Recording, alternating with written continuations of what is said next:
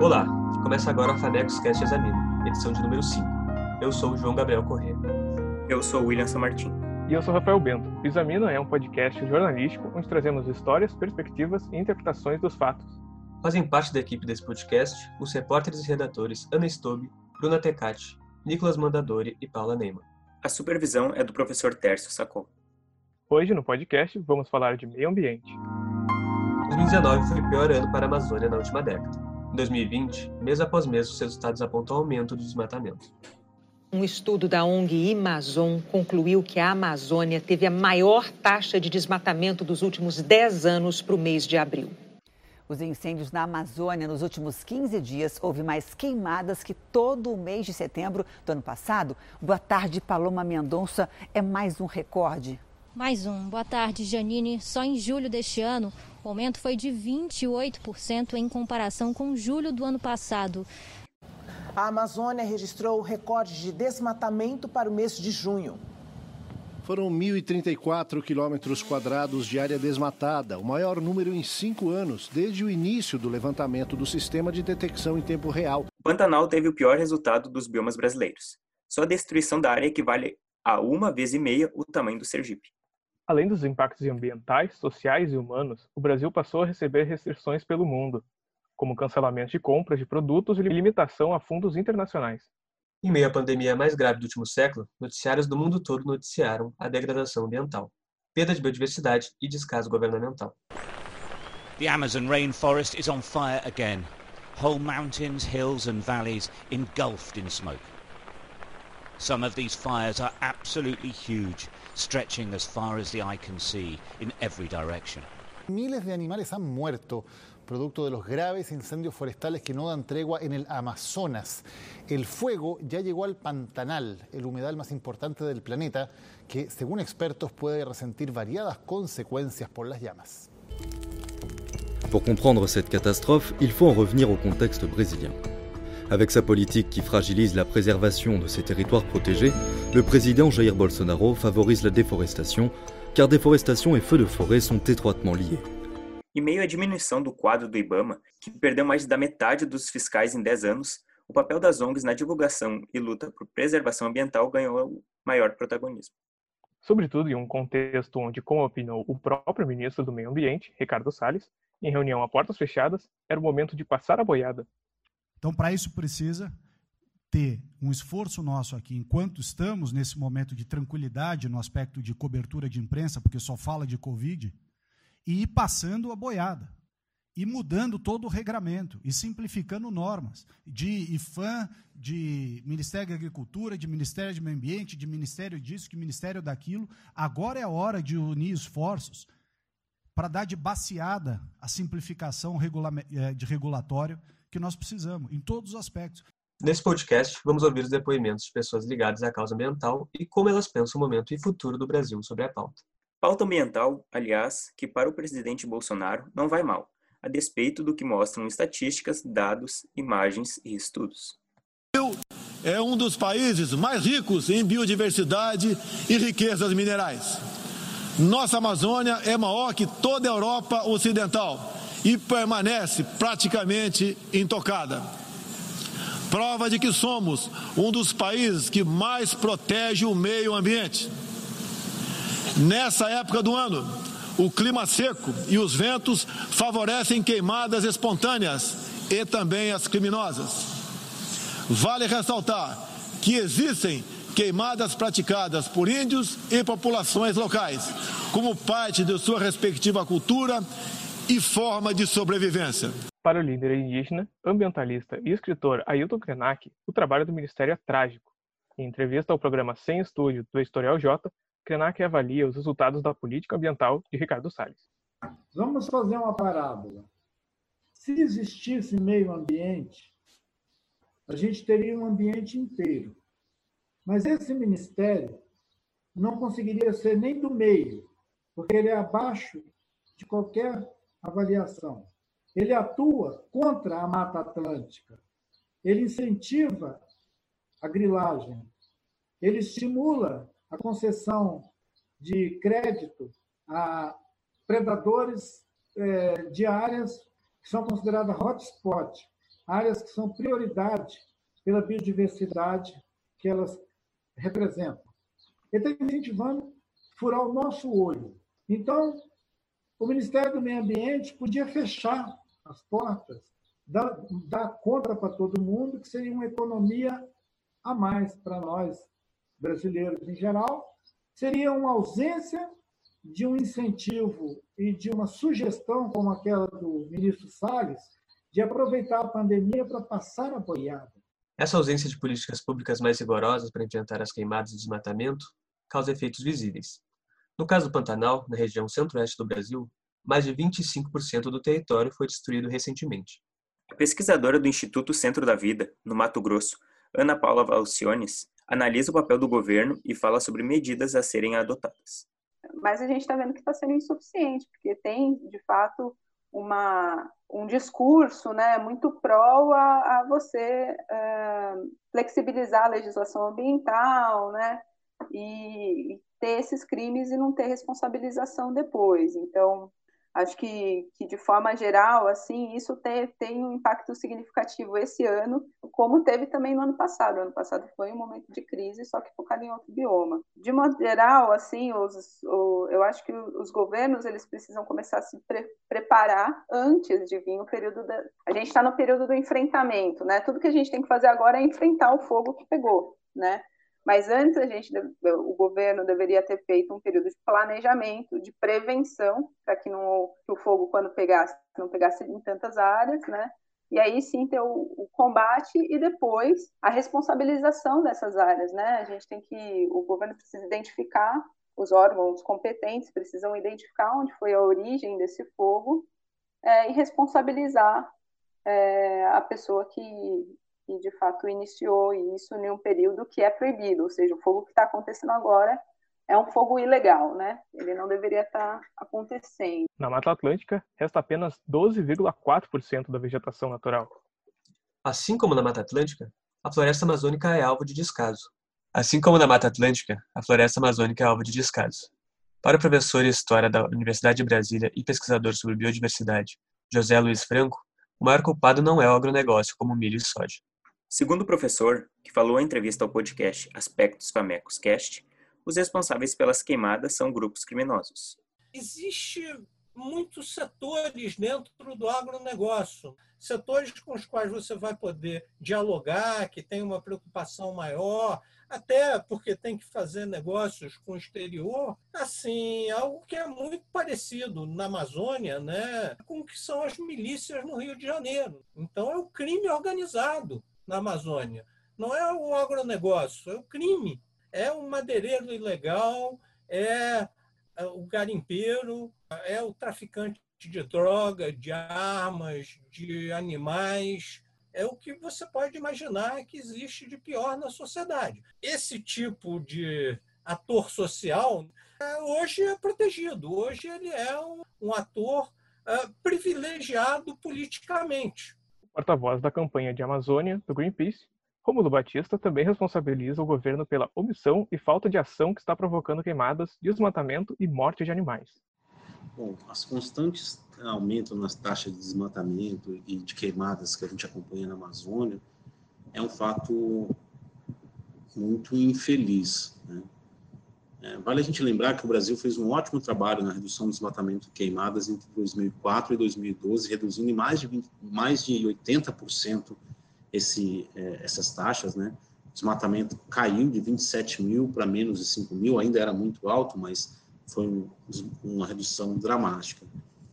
É, o que a gente vai acompanhando nesses últimos é, anos, né, em especial aí nos últimos 19 meses, é uma crescente é, nesse desmatamento que é fruto da política antiambiental do governo, que desde que assumiu, classifica o IBAMA como indústria de, de multa, reduz a, a, a, verba para o Ministério do Meio Ambiente, nega os dados do Instituto Nacional de Pesquisas Espaciais, e o próprio ministro do Meio Ambiente admitiu uma reunião que veio a público, queria aproveitar o momento um dos momentos mais tristes da história uh, do Brasil, esse momento de pandemia, onde quase 130 mil pessoas já morreram, para passar o boi, passar a boiada e dar de baseada desregulamentação ambiental. O resultado é isso que a gente está vendo aí.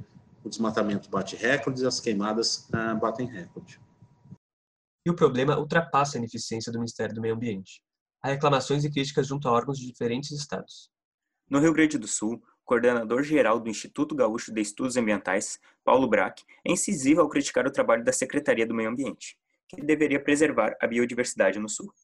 É, com a criação, eh, ou pelo menos com a integração da Secretaria de Infraestrutura com a Secretaria de Meio Ambiente, a situação para nós né, é, ela está, digamos assim, evidenciando que existe um conflito de interesse, porque a Secretaria de Infraestrutura deveria ficar separada da Secretaria de Meio Ambiente, porque a Secretaria de Meio Ambiente ela ela abriga órgãos de, eh, de meio ambiente, no caso a, a FEPAM, né, que é a Fundação Estadual de Proteção ao Ambiente, e, e também setores da, da SEMA, da, no Departamento de Biodiversidade, que é, fazem fiscalização e acompanham, fazem licenciamento. O licenciamento ele tem que estar desvinculado é, de interesses do próprio governo no que se refere à infraestrutura. E essa infraestrutura, para nós, também é uma infra infraestrutura convencional que já se mostrou ao longo também de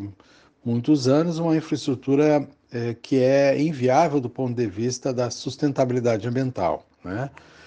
Uma das grandes críticas do Instituto, coordenado por Paulo Braque, é a construção de uma mina de carvão na região metropolitana de Porto Alegre.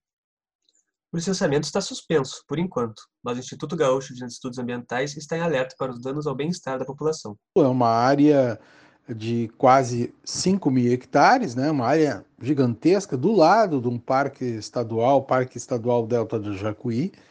Então, o impacto uh, que poderia gerar uh, desta mina é um impacto inicialmente uh, numa unidade de conservação, porque ele fica na área de amortecimento da, desse parque, né?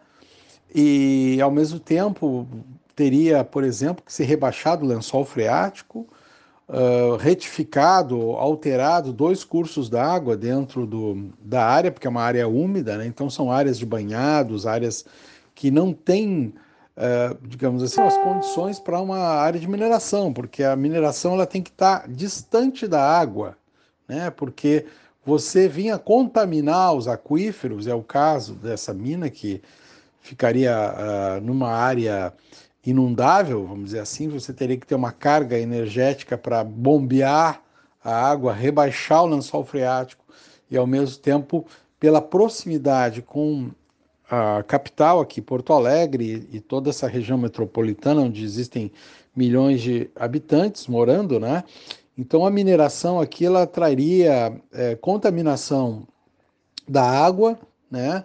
É, através de metais pesados, principalmente, acidificação também do, dos corpos d'água, através é, principalmente do enxofre, né? Que é, compostos de enxofre que, que tem grande quantidade no carvão eles acabam é, trazendo uh, acidificação, as águas ácidas e também, é, ao longo do tempo, a própria possibilidade de chuvas ácidas, né, com os gases que, em contato com a umidade, além do gás de nitrogênio e outros gases também que são emanados dessa, uh, desse combustível. Em meio a discursos diversionistas, o papel das ONGs se fortalece seja para comunicar à população ou para articular a defesa ambiental.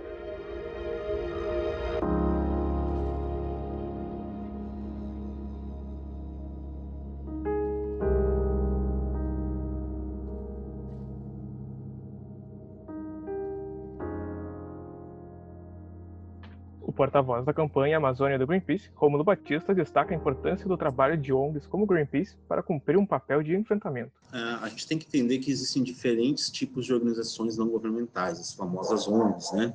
É, que variam muito no seu campo de atuação. Algumas são voltadas mais para a questão uh, social, outras voltadas à questão de saúde, outras voltadas à questão ambiental, como é o caso do Greenpeace, outras voltadas também para a questão de fomento a cadeias produtivas de produtos oriundos da floresta, cadeia do açaí, dos óleos é, essenciais da Amazônia, da castanha da Amazônia. Então, tem diversos aspectos e diversos tipos de ONGs trabalhando na Amazônia. É, o Greenpeace, é, ele atua também e participa de reuniões de diversos coletivos de ONGs que debatem, em sua maioria, a questão ambiental. Podemos citar o Observatório do Clima, o Grupo de Trabalho de Infraestrutura, e onde é trocado informações, onde é trocado ideias e até mesmo onde a gente combina a fazer algumas ações em conjuntos. Um exemplo mais recente desse é que o Greenpeace, junto com outras 61 organizações, encaminhou para o presidente da Câmara dos Deputados e do Senado Federal cinco medidas emergenciais para o combate do desmatamento. Ricardo Mantovani, da UNG SOS Mata Atlântica, fortemente afetada pela destruição nos últimos anos, explica o papel da ONG na reversão desse quadro crítico. O mais importante nesse momento é, dentro do Acordo do Clima, a questão da restauração florestal. A meta do Brasil de plantar aí 15 milhões de hectares de floresta ou evitar a destruição das florestas e até recuperar os pastos, a gente tem muito espaço na Mata Atlântica para fazer isso. Então, nosso grande trabalho hoje com restauração florestal, tendo um centro de experimentos florestais, trabalhando com sementes, com restauração, com recuperação de áreas. Essa talvez seja a grande oportunidade que é, aparece não só para a SOS, mas para toda a sociedade, para os municípios. Mesmo com esse importante papel de preservação ambiental, recentemente o Senado analisou a possibilidade de abrir um CPI que investiga as queimadas ambientais e o desmonte da fiscalização ambiental no Brasil. Na ocasião, parlamentares sugeriram investigação de ONGs, acusando as organizações de roubar, o que é refutado por um Motovani do SOS Mata Atlântica. Porque as organizações não governamentais têm um marco legal que justifica como que se procede, como se registra, como atua, como presta contas, e é diferente de um governo que hoje não tem transparência nenhuma e cometeu talvez um dos maiores crimes, que é tirar a sociedade da gestão ambiental no Brasil. Com isso, nós já tivemos três CPIs né, ao longo desses anos, todas querendo incriminar as organizações não governamentais e que terminaram quando chega nos verdadeiros culpados. Mas nem só de combate é feito o trabalho das ONGs. Na cidade de Pantano Grande, no Rio Grande do Sul, o papel da Fundação Gaia, que tenta perpetuar o legado do ambientalista José Lutzenberger, aparece. A presidente e também bióloga Lara Lutzenberger lembra que a ONG oferece vivências diversificadas na sua área rural. Ela critica o descaso e cita consequências que a devastação pode causar. Não resta dúvida de que nosso país testemunha realmente momentos sem precedentes no que tange à agressão ambiental, configurando prejuízos e riscos iminentes de colapsos ambientais com severas implicações econômicas e sociais. As queimadas em curso na Amazônia e no Pantanal não somente queimam e mutilam milhões de seres, como transformam macro-regiões inteiras de paisagens incrivelmente belas e complexas, evoluídas e adaptadas ao longo de milhares de anos em fumaça e cinzas, sob nossos olhos atônitos e mãos atadas. Além das organizações não governamentais, alguns movimentos sociais contribuem ativamente para a preservação ambiental. Um exemplo disso é a agricultura familiar, que vem sendo praticada pelo Movimento Sem Terra, o MST. A agricultura familiar ou camponesa é aquela realizada em pequena escala, utilizando como mão de obra indivíduos que habitam a terra em que é produzido o próprio alimento. Salete Carolo, da direção do MST do Rio Grande do Sul, explica de que forma os camponeses se relacionam com o meio ambiente. A agroecologia não é simplesmente uma matriz tecnológica, né, que nos define como produzir e aplicar a técnica, mas para nós a agroecologia é um modo de vida, onde nós temos presente a dimensão das relações humanas, a relação entre as pessoas, a relação com a natureza, o respeito e o cuidado com toda a biodiversidade. Faz parte do nosso dia a dia, da nossa dinâmica de relação com a terra, quando damos a ela a função social de produzir o alimento saudável, é de respeitar a biodiversidade, respeitar o meio ambiente em que nós vivemos. Em oposição à agricultura familiar, há o agronegócio, no qual a produção é em larga escala. O agronegócio é muitas vezes apontado como responsável pelo desmatamento ambiental. O MST tem uma posição bastante crítica em relação ao agronegócio, como lembra Salete. Não existe espaço para dois projetos de agricultura né, distintos, seja do agronegócio ou da agroecologia, da agricultura camponesa, porque os pilares que sustentam estes dois projetos, um é do capital e outro é do povo. Né? Um produz commodities e o outro produz alimento. Então, do ponto de vista ambiental, somente aqueles que produzem alimento é que garantem a sustentabilidade do planeta.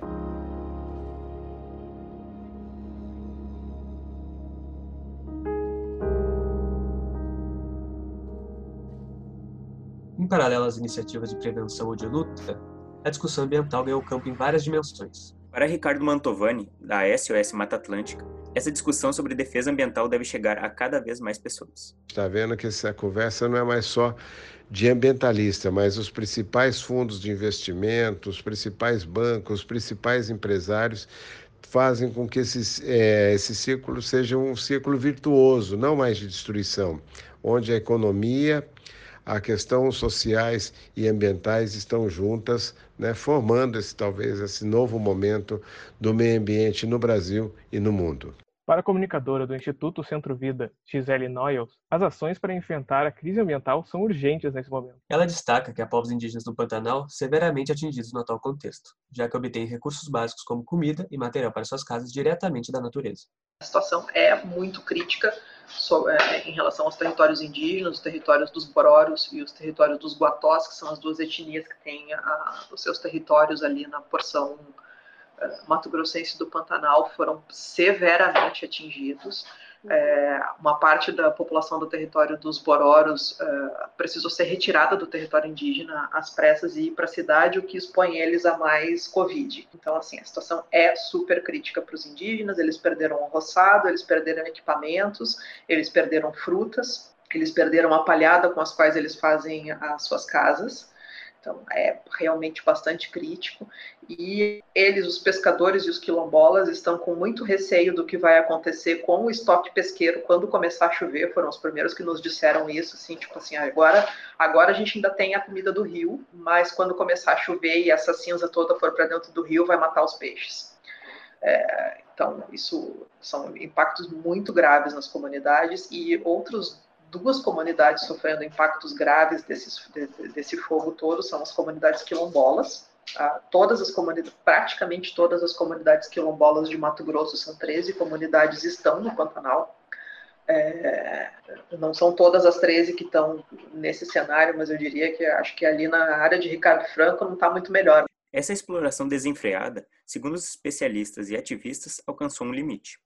Um dos argumentos para quem defende uma exploração severa das áreas ambientais do Brasil é que os países da Europa fizeram isso no passado e se desenvolveram muito, e que seria hipocrisia agora não deixarem o Brasil fazer o mesmo de forma livre.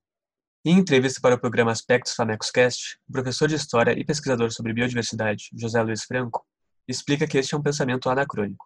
Se a gente pensar em termos de desenvolvimento, desenvolvimento capitalista, ele se dá, sobretudo, a partir da Revolução Industrial. Você dizer que a gente aqui não preserva porque a Europa, os Estados Unidos cresceu explorando as suas áreas naturais, né, selvagens, é um anacronismo porque o desenvolvimento hoje não está em você detonar as suas áreas que ainda são preservadas. Né? O desenvolvimento hoje tem muito mais a ver com desenvolvimento de, de tecnologia de ponta, coisa que a gente está muito longe de fazer, tem a ver ah, com desenvolvimento de setores como o turismo, né? Então, a gente pode pensar que o Brasil está matando a galinha do, dos ovos de ouro. E mais, a Amazônia, né, que é o centro dessas preocupações hoje, né, a principal questão é a Amazônia hoje tem um papel fundamental no planeta de regulação do clima. Ailton Krenak, líder indígena, ambientalista e escritor brasileiro, entrevistado pelo Sem Estúdio do Editorial J, demonstra pessimismo a projetar o futuro da humanidade diante da forma como vivemos atualmente. Nosso modo de estar no mundo, nossa lógica de estar no mundo, ela é inviável. É um paradigma errado. Se a gente não mudar esse paradigma, vocês não vão ter mundo para os seus netos. Talvez tenha para o seu filho. Mas vai ser um mundo já meio sucateado. Os netos de vocês vão pegar uma espécie assim de mundo trash. Este foi o Famecos Cast Examina. Nos acompanhe nas redes sociais por Editorial J e Famecos Cast. E não deixe de acompanhar a Famecos Cast nos agregadores de áudio, ouvindo nossas reportagens e também o podcast Aspectos. Participaram deste episódio Ana Stobe, Bruna Tecati, João Gabriel Correia, Nicolas Mandadori, Paula Neyman, Rafael Bento e William São Martin. A supervisão é de Tércio Sacol. Obrigado por sua audiência e até o próximo episódio de Famecos Cast Examina.